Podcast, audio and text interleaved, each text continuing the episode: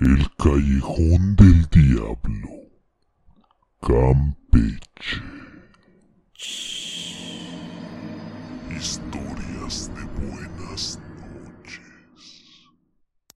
Hace muchísimos años existía lo que hoy es conocido como el centro de Campeche, una angosta calle conocida como el Callejón del Diablo.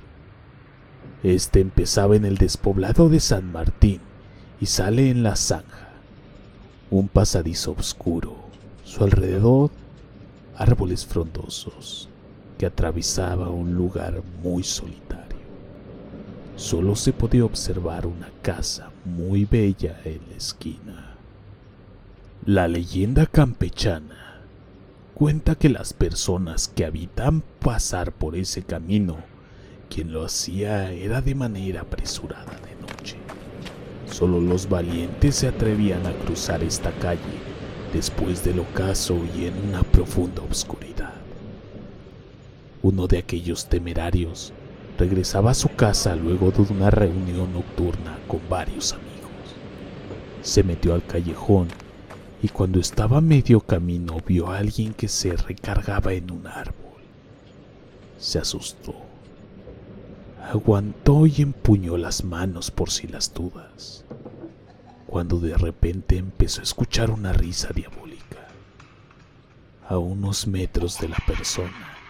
Entonces se iluminó la escena y vio un ser horrendo que tenía. El tipo sintió que se hundía en la tierra. Por su instinto de conservación corrió y así evadió una desgracia. La noticia de que ese callejón de marras aparecía el demonio cundió el temor en la población a consecuencia de la situación de los trasnochados. Si normalmente casi nadie caminaba por ahí, el decir que Lucifer se establecía en ese lugar, ya nadie usaba ese camino. Siempre hay calamidades públicas y alguien en cuestiones del diablo aconsejó que para que el demonio no comenzara a incursionar sobre la comunidad y quién sabe con qué malditos fines, que depositaran bajo el árbol del diablo una ofrenda de preferencia monedas de oro y joyas.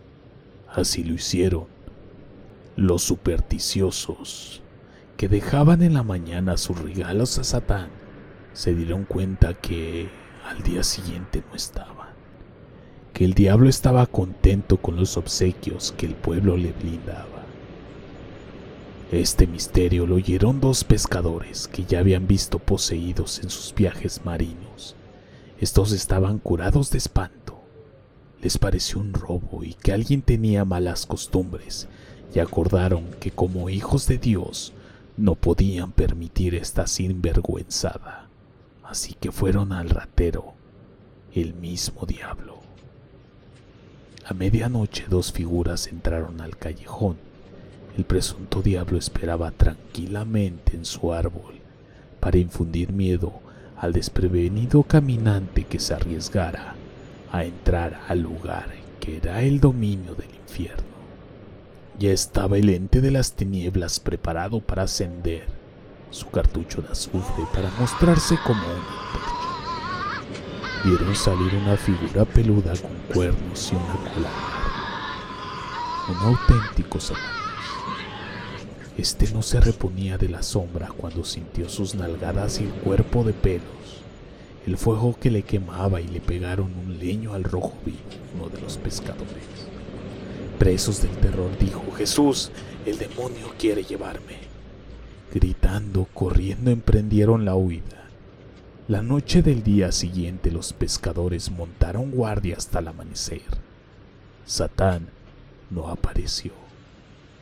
La vergonzosa retirada del enemigo se investigó que un prominente señorón del lugar se debatía entre la vida y la muerte de una rara enfermedad que hace llagas y manifiesto más en los glúteos hechos por las quemaduras profundas.